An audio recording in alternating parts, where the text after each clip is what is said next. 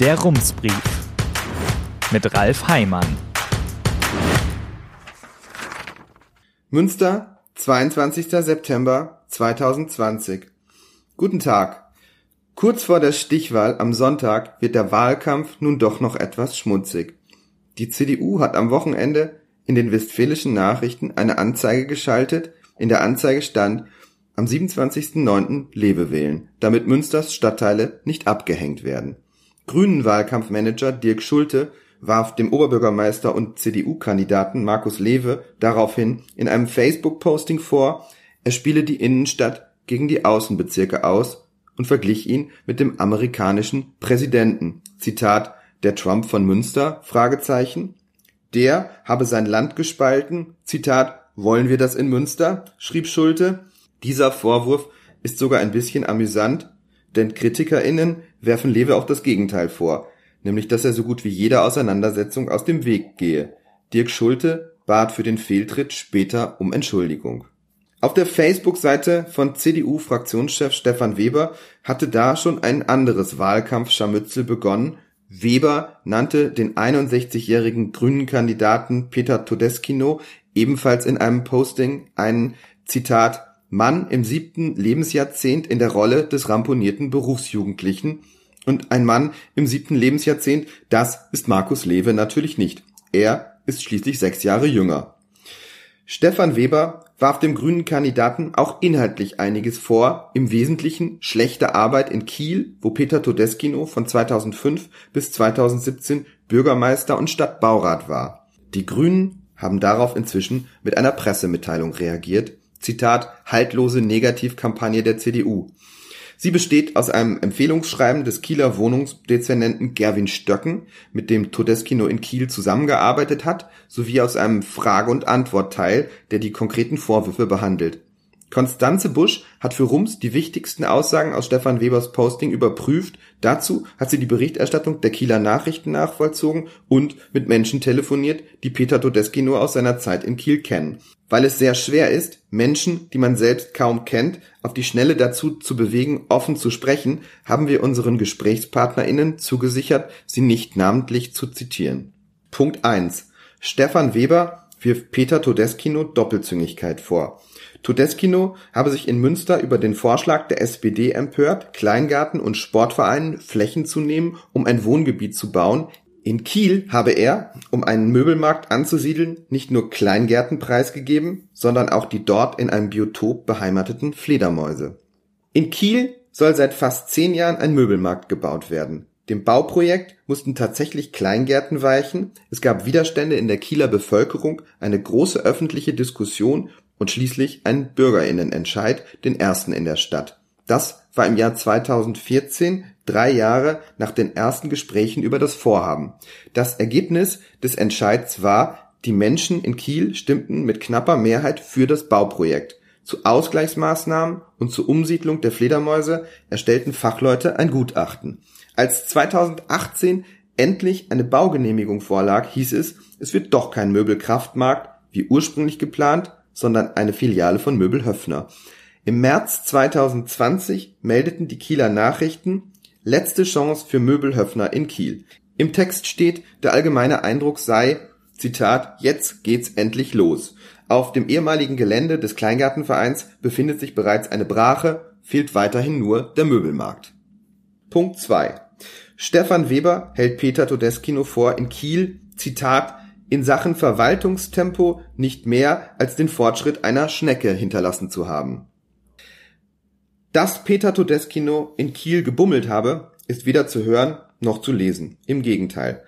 Martina Drexler, langjährige Politikredakteurin der Kieler Nachrichten, schreibt in ihrem Porträt zu Todeskinos Abschied, Zitat, selbst Kritiker respektieren seine hohe Arbeitsmoral. Todeskino versandte schon mal Anfragen in den frühen Morgenstunden mit der Bitte um schnelle Antwort. Einmal habe ihm ein Verhandlungspartner am nächsten Tag zurückgeschrieben, dass er um drei Uhr zu schlafen pflege. Was man dagegen immer wieder hört, Todeskino sei ein Mensch mit einer, Zitat, sehr ruppigen Art, der für die Sache aber immer 150 Prozent gibt. Martina Drexler schreibt in ihrem Porträt, er gelte als, Zitat, impulsiv, streitbar und zuweilen auch als arrogant.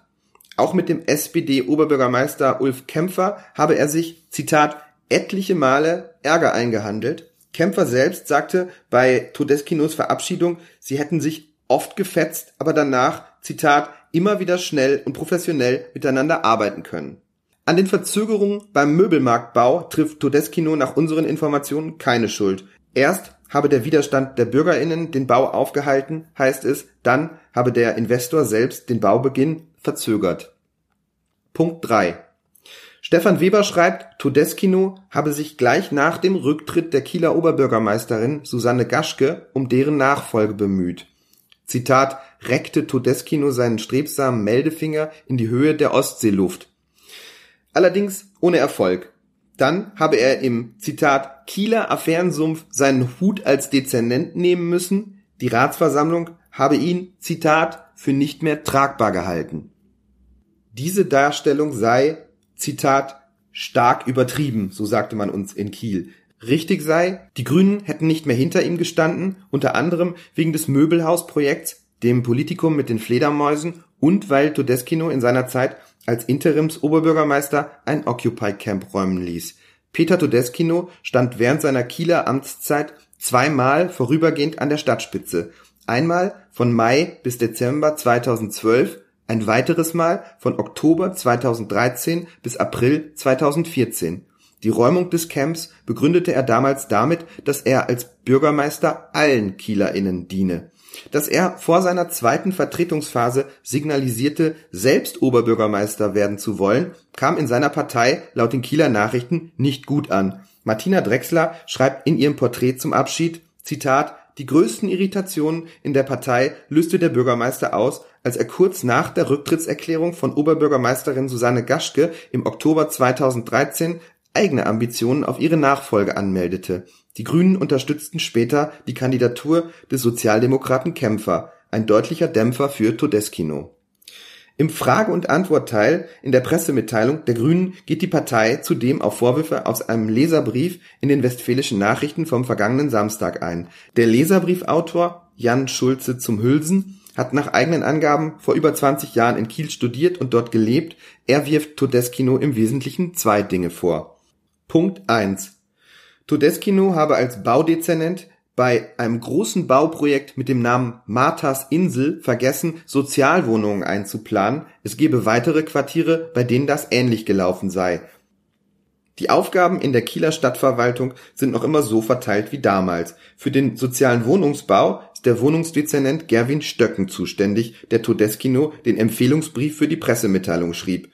Peter Todeskino war für die Sozialwohnungen nicht verantwortlich. Punkt 2. Nach einer soeben veröffentlichten Statistik liege Kiel im Land Schleswig-Holstein in Sachen Wohnraum auf dem letzten Platz. Dass Kiel in dieser Statistik den letzten Platz belegt, ist richtig. Laut den Kieler Nachrichten trifft Peter Todeskino daran aber keine Schuld.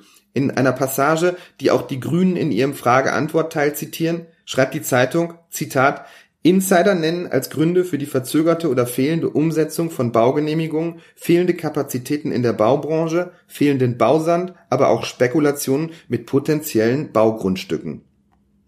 Das zu den Vorwürfen. Und jetzt noch einmal schnell zu den aktuellen Entwicklungen in Münster. Die SPD hat sich nun endlich zu einer Wahlkampfempfehlung durchgerungen. Sie rät am Sonntag Peter Todeskino zu unterstützen.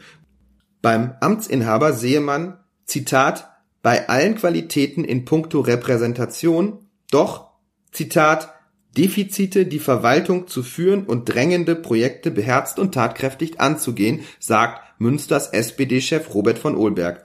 Und das könnte ein erster Schritt sein, um nach der Wahl ein Rathausbündnis möglich zu machen, an dem SPD und Grüne beteiligt sind. Verhandeln wird das für die SPD dann Matthias Kersting. Er ist wie erwartet zum neuen Fraktionschef seiner Partei gewählt worden, melden die westfälischen Nachrichten. Schauen wir nun noch einmal auf den Wahlsonntag. Wenn Sie selbst noch nicht ganz sicher sind, wen Sie wählen sollen, machen Sie doch den Kommunalwahlcheck des Instituts für Politikwissenschaft, den RUMS unterstützt hat. Geben Sie dazu einfach bei Google Kommunalwahlcheck Münster ein, beantworten Sie 30 Fragen und erfahren Sie, mit wem Sie die größten Übereinstimmungen haben. Zur Stichwahl hat das Institut zehn neue Fragen eingefügt, die die Unterschiede zwischen den Positionen der beiden Kandidaten noch etwas deutlicher herausarbeiten. Herzliche Grüße, Ralf Heimann. Der Rumsbrief. Was in Münster wichtig ist und bleibt. Jetzt abonnieren auf rums.ms.